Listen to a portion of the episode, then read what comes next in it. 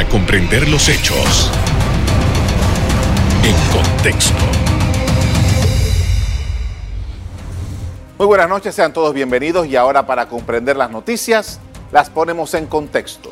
En los próximos minutos hablaremos del curso de administración Cortizo en medio de temas muy agudos que concentran la atención nacional. Para ello nos acompaña el presidente del Partido Cambio Democrático, Rómulo Ruck.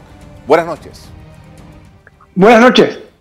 Eh, señor Rux, ¿cuál es su apreciación frente a toda esta serie de situaciones que estamos enfrentando eh, en este momento y que eh, de alguna manera han levantado las opiniones y han levantado los ojos frente a un, gobierno y una población que aparentemente no están coincidiendo en cosas muy importantes?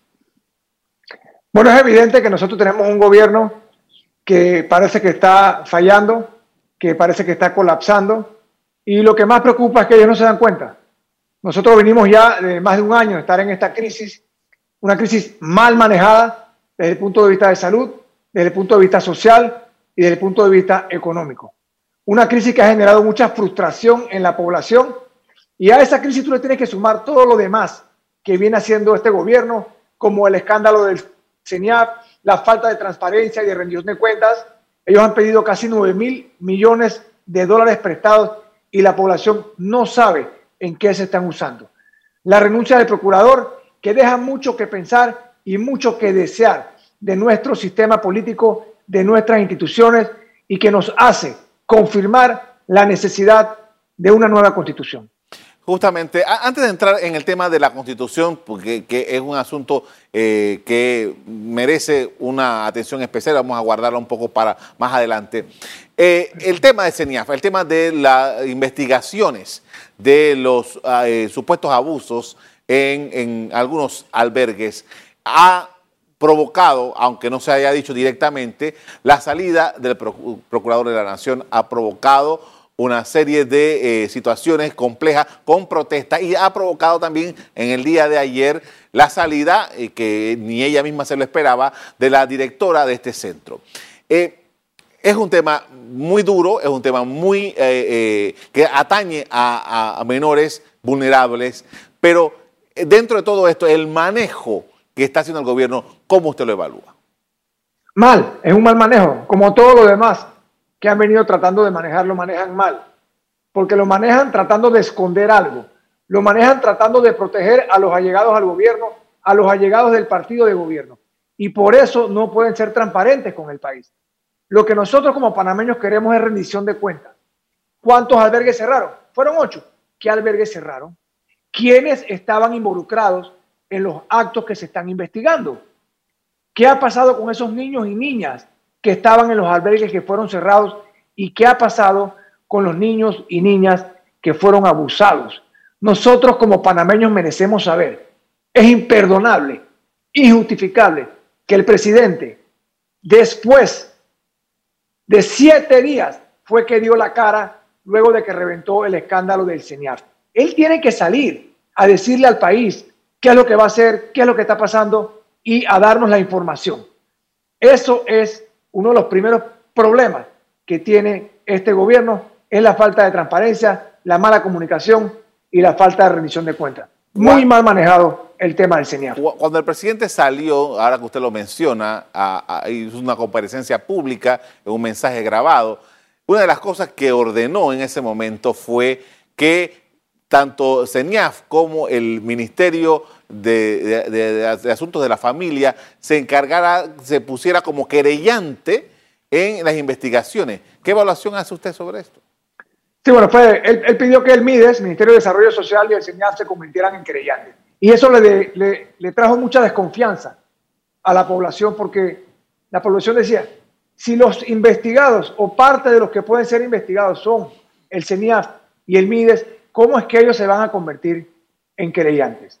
Eso generó mucha desconfianza, pero es importante saber que el hecho de que ellos sean querellantes no significa que se deslindan todas las responsabilidades.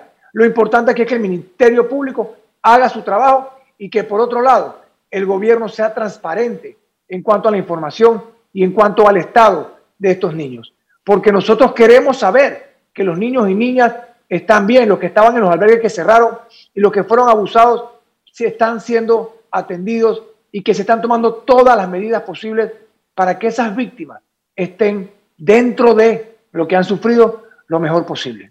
Dentro, mientras todo esto está pasando, Panamá está atravesando situaciones bien complejas en cuanto a materia eh, económica, en cuanto a materia financiera. El propio Estado tiene un problema serio para poder conseguir los recursos para hacerle frente a sus responsabilidades que tiene en el presupuesto general del Estado. ¿Qué eh, observación hace usted sobre el tema económico? Preocupante. El gobierno ha manejado el aspecto económico muy mal. De verdad que han fracasado en el manejo del aspecto económico dentro de la pandemia. Nosotros tenemos un país que es muy probable, por la manera en que se manejó la pandemia, no por la pandemia per se, de que vayamos a perder el grado de inversión. Nosotros tenemos un PIB que ha caído casi 20%, un desempleo que anda por el 25%. Nosotros en Panamá, lo más ridículo de todo, es que este es el país que ha estado entre los más altos y en algunos momentos el más alto en los contagios por 100.000 habitantes. Y por otro lado, la peor caída del PIB de la región. Yo no entiendo cómo este gobierno ha logrado ambas cosas a la vez, porque hay países que manejan la parte económica mejor que la médica o la médica de salud mejor que la económica. Pero aquí la parte económica y la de salud se ha manejado muy mal y tenemos una economía muy frágil en este momento, un mal manejo. Y eso pasa cuando no hay liderazgo. Cuando el presidente le entrega el timón del país al ministro de Salud, que está manejando las finanzas del Estado, está manejando los temas de educación, está manejando los temas de salud, los temas sociales. Eso no puede ser. Aquí tiene que haber un balance entre la parte económica y la parte social y la parte de salud. Nadie ahora mismo entiende cómo nosotros podemos tener la economía en el estado que está ahora mismo y habiendo también desde el punto de vista de salud fracasado en el manejo. Por supuesto que ahora han llegado las vacunas y eso va a hacer que nosotros finalmente podamos salir adelante. Pero mientras estuvimos luchando sin la vacuna, el tema económico se manejó pésimamente mal y por eso estamos a donde estamos en este momento. Muy preocupante y yo espero que el presidente le diga al país cuál es el plan de reconstrucción y de recuperación económica, porque todavía no lo conocemos. Y esa incertidumbre es la que tiene la economía como está, la que no permite que la gente invierta, que los negocios echen para adelante. Tenemos casi 400 mil panameños y panameñas que están en su casa sin recibir ingresos, cientos de miles con deuda acumulándose, que en junio va a llegar a casi año y medio de deuda acumulada. ¿Qué van a hacer estas personas para poder hacerle frente a las deudas. Le van a quitar los carros, le van a quitar las casas. ¿Cómo el gobierno va a intervenir para lograr darle apoyo para que no colapse el sistema económico y a la vez que los panameños tengan la opción y que tengan la seguridad de que no le van a quitar su casa, de que no le van a quitar su carro? Con esto vamos a hacer una primera pausa para comerciales. Al regreso, seguimos hablando del contexto político que vive el país en estos días. Ya volvemos.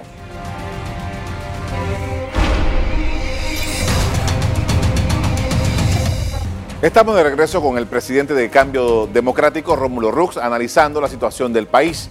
Y en esta oportunidad sí vamos a hablar de la, constituyente, porque es una, un tema que usted ha propuesto y otros líderes de oposición también. Eh, Así es. Sobre todo considerando el momento y sobre todo por considerando que el gobierno hubo presentado una, iniciativa para un diálogo del Bicentenario y otra iniciativa para atender el tema de la caja de seguro social. Eh, ¿Por qué eh, ustedes se decantan por una constituyente? Hay que poner las cosas en contexto. Este gobierno, este presidente prometió en campaña una reforma constitucional. Y él había prometido un consenso nacional y después llevar adelante la reforma con la Asamblea asumiendo que la Asamblea no iba a modificar lo que el consenso nacional de los panameños dictara que queríamos en nuestra constitución. El presidente no hizo eso.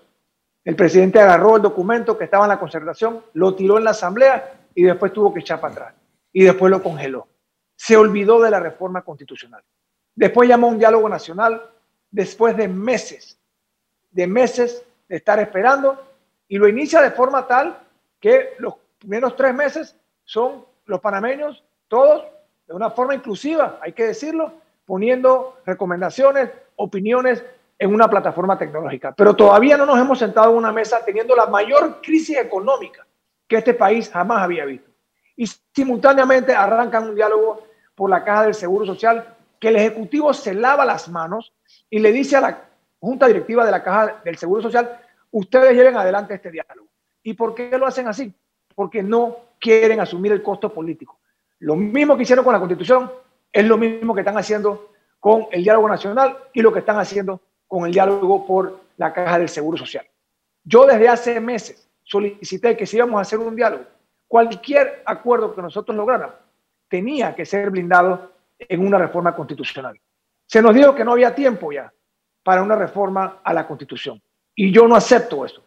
Yo no acepto que nosotros no tengamos la capacidad como panameños de modificar nuestra constitución, de corregir un sistema colapsado en el que vivimos hoy en día. Y la única forma ahora mismo de corregir nuestra constitución, de tener una nueva constitución, es a través de una constituyente. Y esa constituyente no la va a llamar ni el Ejecutivo ni los que controlan el legislativo. Por lo tanto, nos toca a nosotros, los ciudadanos, salir a buscar las firmas para iniciar una asamblea constituyente que redacte una nueva constitución y podamos de esa forma empezar a corregir el rumbo del país, salvar el destino de Panamá y que las cosas de verdad empiecen a cambiar. Ahora, señor el sistema actual que tenemos no es sostenible. Es un sistema político que colapsó y el que sufre con ese sistema colapsado es la población. Señor Rux, eh, eh, tomando en cuenta sus palabras, eh, esto este, implica, creo que son como medio millón de firmas que se necesitan para poder hacer la convocatoria de acuerdo con la Constitución. toda esta logística, toda esta acción y, todo este encuentro que debe darse entre ciudadanos de diferentes corrientes políticas e, ideológicas y tal, ¿cómo la piensan llevar a cabo? El primer paso, desde mi punto de vista, es de poner intereses políticos, intereses partidistas, ideologías, prejuicios. Aquí todos tenemos que entender que somos primero que todo panameños antes de ser miembros de un partido político o de pensar de una forma u otra, somos panameños. Y tenemos la responsabilidad y la obligación de salvar a nuestro país. Para mí, la única forma de lograrlo es que nosotros sumemos los esfuerzos de todos los ciudadanos que queremos un nuevo país, que queremos hacer las cosas diferentes, que queremos terminar y acabar con el status quo que tenemos hoy en día, que solamente beneficia a un grupito de personas y tiene al resto del país sufriendo, pasándola mal y pidiendo, porque la gente está en la calle y la gente está frustrada y la gente quiere un cambio de la forma como se viene gobernando. Y el poder de la firma de todos nosotros es para que nosotros podamos decidir qué forma de gobierno o cómo queremos ser nosotros gobernados. La única forma de lograr esa firma es sumando los esfuerzos de los diferentes grupos, políticos y no políticos, dejando a un lado nuestras diferencias, dejando a un lado las ideologías que nos dividen, dejando a un lado cualquier interés político o partidista y organizarnos como ciudadanos, como panameños y salir a buscar esa firma por el bien del país. Algunos ciudadanos, señor Rux, eh, dicen que eh, la, una eventual convocatoria de una, una constituyente implicaría que los mismos sistemas que permiten a ciertos legisladores o diputados llegar a la Asamblea serían los que serían la base para que efectivamente personas de ese, de ese mismo comportamiento fueran a una asamblea constituyente. Dice que no tienen mayor ah, esperanza de que pueda salir un documento allí que consense o que tenga eh, el, apoyo de la, de la población.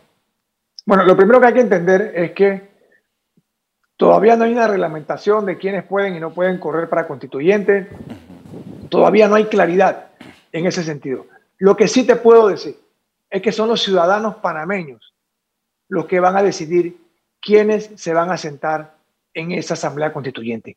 Y en ese momento, porque hay que entender, primero hay que conseguir las firmas para poder iniciar el proceso.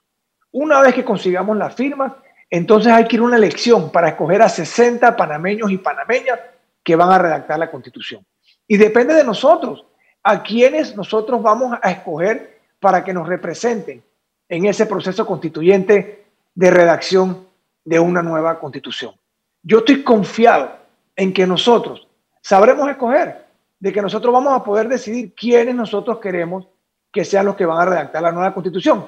Recuerda que van a ser elecciones provinciales, no van a ser elecciones circuitales. Y eso cambia la dinámica tradicional de las elecciones que nosotros hemos visto hasta ahora. Con esto vamos a hacer una segunda pausa para comerciales. Al regreso, seguimos conversando sobre las complejidades de la administración del Estado por estos días. Ya volvemos.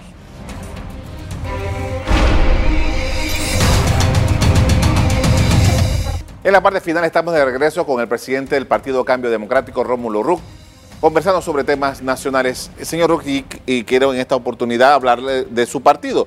Eh, ¿Cuáles son las condiciones en las que se encuentra eh, su partido? Estamos eh, viendo una, una, una, convocatoria que han hecho, han estado uh, inscribiendo nuevos adherentes, ustedes tuvieron una, una ruptura con un grupo en particular. ¿Cuál es el estado de Cambio Democrático?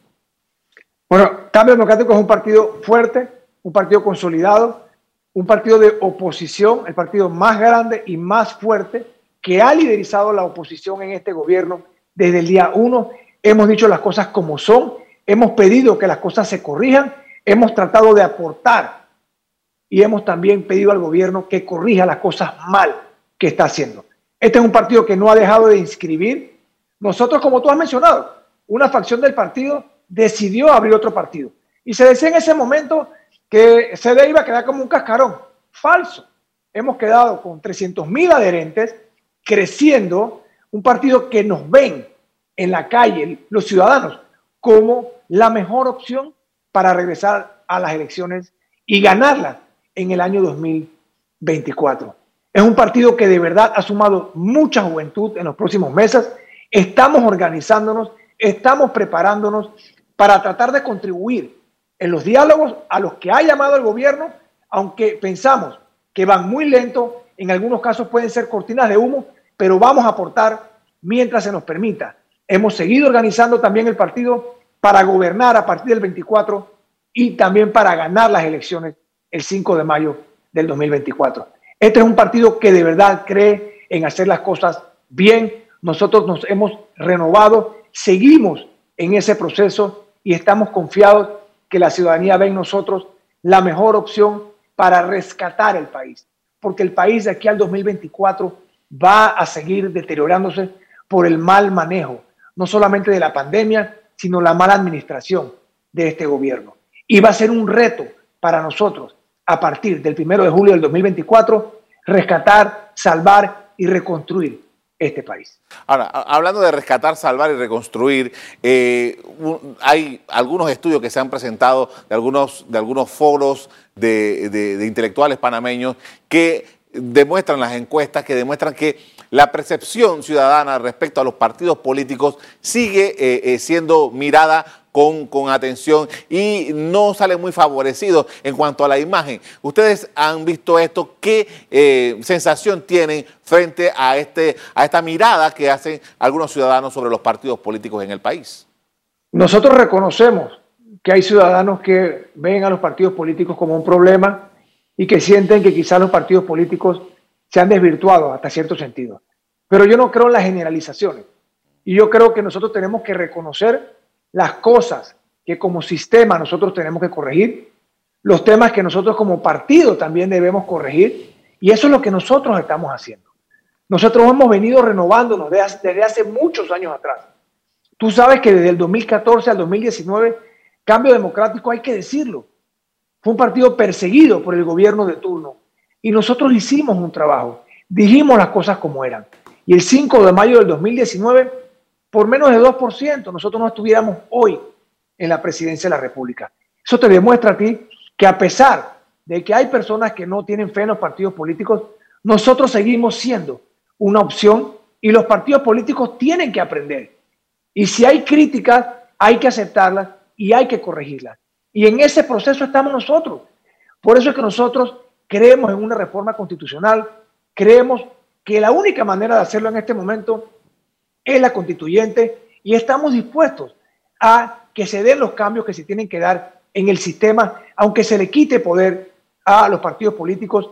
Creemos que es necesario que se le quite poder al Ejecutivo y que tengamos los tres poderes del Estado balanceados, independientes, autónomos, para de verdad tener una democracia que funcione y que le dé confianza, que dé seguridad jurídica y eso a su vez trae inversiones, eso pone el país a crecer otra vez y eso nos genera nuevos empleos y va a permitir que todos esos desempleados empiecen a regresar a trabajar y a recibir un ingreso.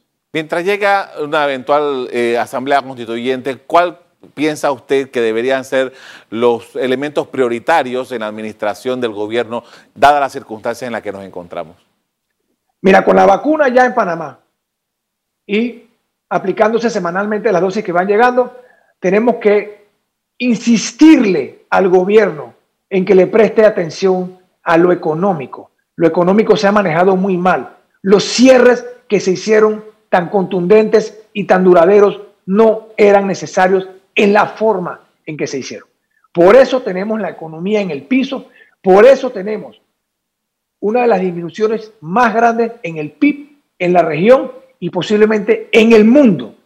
Y nosotros ahora mismo tenemos el reto de ver cómo recuperamos la economía, cómo nosotros podemos empezar a darle trabajo otra vez a toda esa gente que está en su casa preocupada, que no saben cómo van a pagar sus deudas, muchos no saben ni siquiera si pueden alimentar a su familia, pero este gobierno anda pensando yo no sé en qué. No tienen como prioridad rescatar nuestra economía. Y ahora mismo esa debe ser la prioridad del gobierno. Nos tienen que decir cuál es el plan de recuperación económica y cómo se va a ejecutar y cuánto dinero se le va a dedicar a esta recuperación. Como dije, con la vacuna ya podemos empezar a ver esa luz, esa esperanza con respecto al tema de salud. Pero aquí queda una pandemia que no tiene vacuna y es la pandemia económica. Y este gobierno está enterrando la cabeza en la tierra y no se está fijando y no está tomando las decisiones que tiene que tomar. Solamente piden prestado y siguen con los mismos gastos en el gobierno, independientemente de que sean necesarios o no. ¿Sabe que eh, eh, esto de pedir un plan al gobierno, un plan económico para la reactivación, lo venimos viendo ya hace varios meses?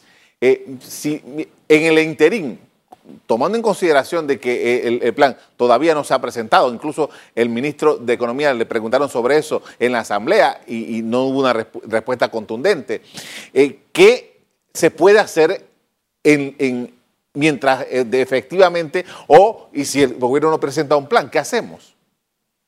Bueno, el gobierno no nos ha presentado un plan.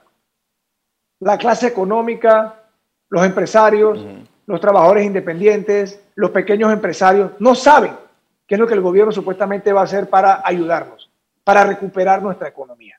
Y ellos, hay que decirlo, no quieren presentar un plan porque no lo tienen y no saben qué hacer. Y uno de los problemas más grandes que tenemos es la falta de liderazgo del propio presidente, porque él es el que tiene que estar tomando estas decisiones.